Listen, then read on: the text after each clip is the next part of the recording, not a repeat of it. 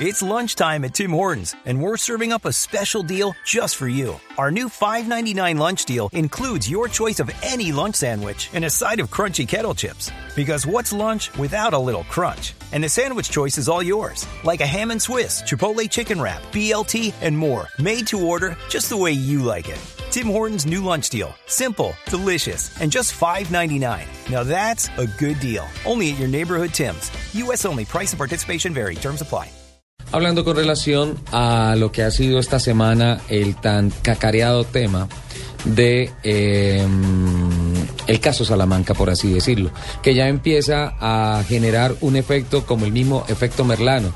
Una cantidad de mm, reacciones a través de las redes sociales y también de eh, conocimiento de procedimientos y de tecnicismos desde el punto de vista ley y desde el punto de vista, ¿por qué no decirlo, rechazo social? ¿Qué pasa en las redes? ¿Qué pasa en arroba blue autos y motos? Bueno, en arroba blue autos y motos todos nuestros oyentes han estado ahí eh, muy activos opinando sobre el tema que estamos tratando.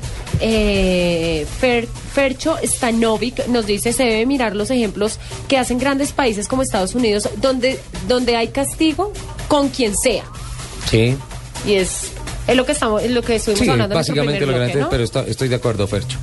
Santiago Munera nos dice cadena perpetua es un asesinato en su, en su máxima expresión y también expropiación de los vehículos.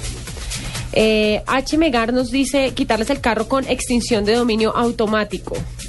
Cargo Pack nos dice, si incurren en accidentes con muertes fatales, cárcel y trabajo social como instructores de conductores. No, como hablo, vamos a mandar a, que maneje, a que prepare conductores. Mm. No, no, no. no me parece.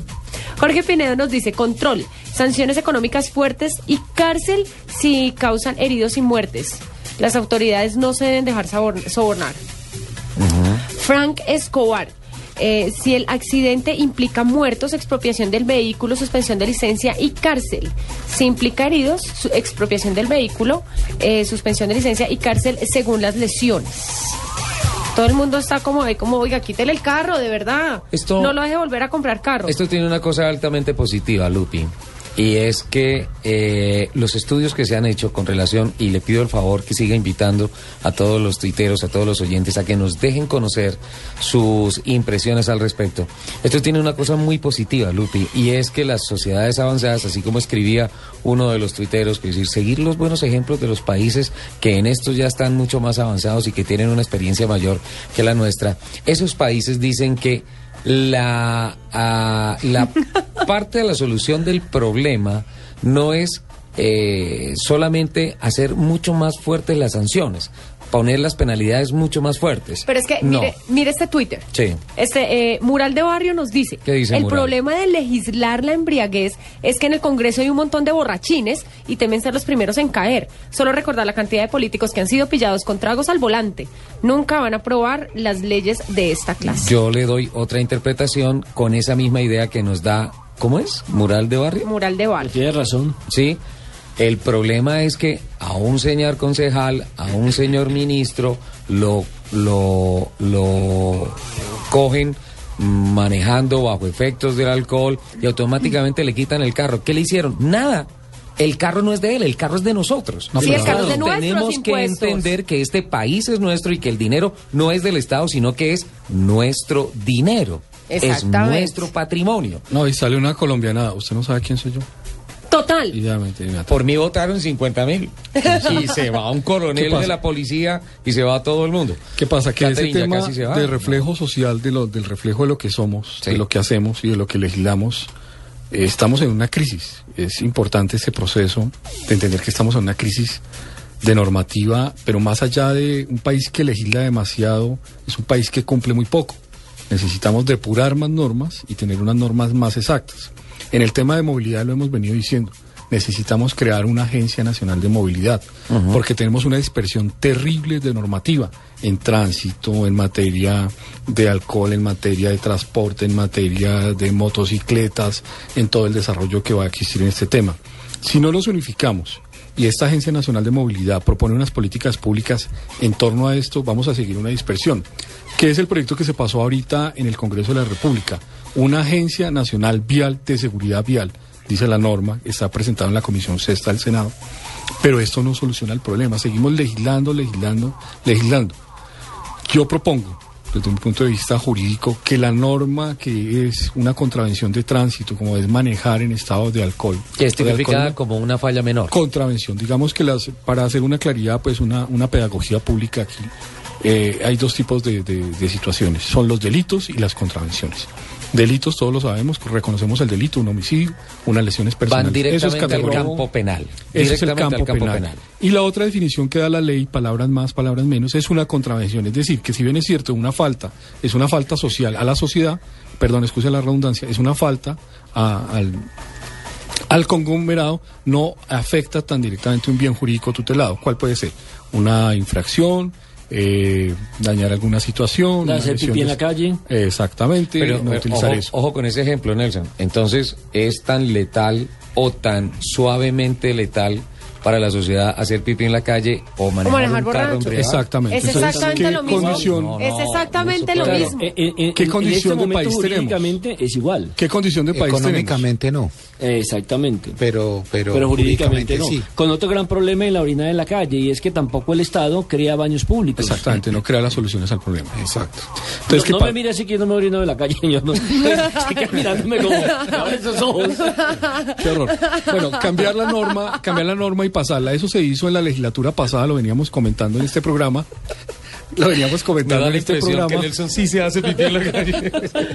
Qué pena, doctor Rubio. No, no, tranquilos, con los oyentes el tema. la idea es que demos un vuelco a este tema y nos pongamos, como dijo alguien, volvámonos serios. Ajá. Si nuestros legisladores no son serios en los temas, no tenemos una seriedad en el tema, y dejamos, yo lo digo desde el punto de vista jurídico como abogado y como respetuoso de la ley y de los derechos y de la constitución política, no nos volvemos serios en garantizar el derecho a la vida, que es el bien supremo. El último bien de lo que se denomina los derechos humanos esenciales es el derecho a la libertad, el derecho a la vida, la libertad y la educación. Eso es lo que se llama el núcleo duro de los derechos humanos. En eso gira como todo el torno de que una sociedad sea próspera, de que una sociedad nos garantice todos los temas. Si el Estado no nos garantiza el derecho a la vida, y el derecho a la libertad, hombre, ¿en qué situación estamos nosotros? Es, es mejor una discusión con un borracho que tener que ir a un funeral, así de sencillo. No seguir con los nueve minutos que cogen un alcohólico manejando un vehículo. Cada nueve minutos cada nueve minutos se detiene o se encuentra en este país a un conductor ebrio. Es una cifra terrible. Es una cifra terrible. Podemos ser felices sin tanto trago. Insisto, no estoy en una posición de que no al licor. No, una copita rica, una cervecita rica, pero todo dentro de los cánones de la conducta social. Y en su sitio, ¿no? Cada sitio tiene su, razón de ser. Anoche se hablaba de los compromisos de los bares, eh, salía una propuesta del defensor del pueblo en el cual trataba de hacer una vinculación eh, a terceras personas, me explico que los dueños de los bares, que los dueños de las fiestas, que los dueños de los vehículos. No sé qué tan prudente sea eso, qué tanto la normativa llegue allá. Yo creo que, sigo insistiendo, el, efecto mediático y el efecto político eh, parece ser como un sentimiento de culpa generalizada de los políticos o de los legisladores o de las autoridades. Cuando ven que no se ha podido hacer nada, que los medios de comunicación hacen la denuncia, se hace el pressing por el medio de comunicación, entonces ellos salen a decir una cantidad de situaciones pero a la postre no hay un seguimiento, no hay una entidad que haga un seguimiento, que haga un control sobre el tema. Insistimos, ya debemos parar, ya es tiempo de parar, ya debemos frenar, ya debemos tomar conciencia de la situación que está pasando en el país frente al tema del alcohol. Van a seguir. El otro tema preocupante, no solo vehículos, motocicletas. Es impresionante ver el tema de una persona en la motocicleta, ya lo hemos hablado aquí en este programa, don Roberto nos ha explicado nos ha ilustrado nos ha ilustrado sobre el tema del tema de adherencia al piso, etcétera, de una motocicleta. Y tenemos el tema de que personas conduciendo una motocicleta en alto estado de, de, embriaguez, o sea, eh, impresionante. es que además no entiende que es que el, chasis son ellos mismos. O sea, digamos, finalmente en un carro tiene algo, que lo está medio protegiendo. Sí. Pero es que en la moto usted, usted es su chasis, de, o sea, por Dios. Sí. Que, que, ¿Qué nivel de amor propio se y es el tema de la conciencia. Por ejemplo, cuando hablábamos aquí un par de minutos atrás con relación al compromiso de los locales, en donde se vende, se vende perdón, licor, y si la persona entra y se ve que se va a ir, hay que pararle, alguna cosa, algo así. Pero es que también hay otra posibilidad. Hay el grupo de personas que se van tres, cuatro amigos en el carro, no entran a ningún lado, se compran una botella de guaru, sea la que sea, ¿sí? Y listo, le dan 10 veces la vuelta a Bogotá por la noche, están borrachos y en la vuelta 7, 8 ya están generando un accidente sin haber entrado a ningún lado. claro, es la conciencia individual. 11 de la mañana, 31 minutos.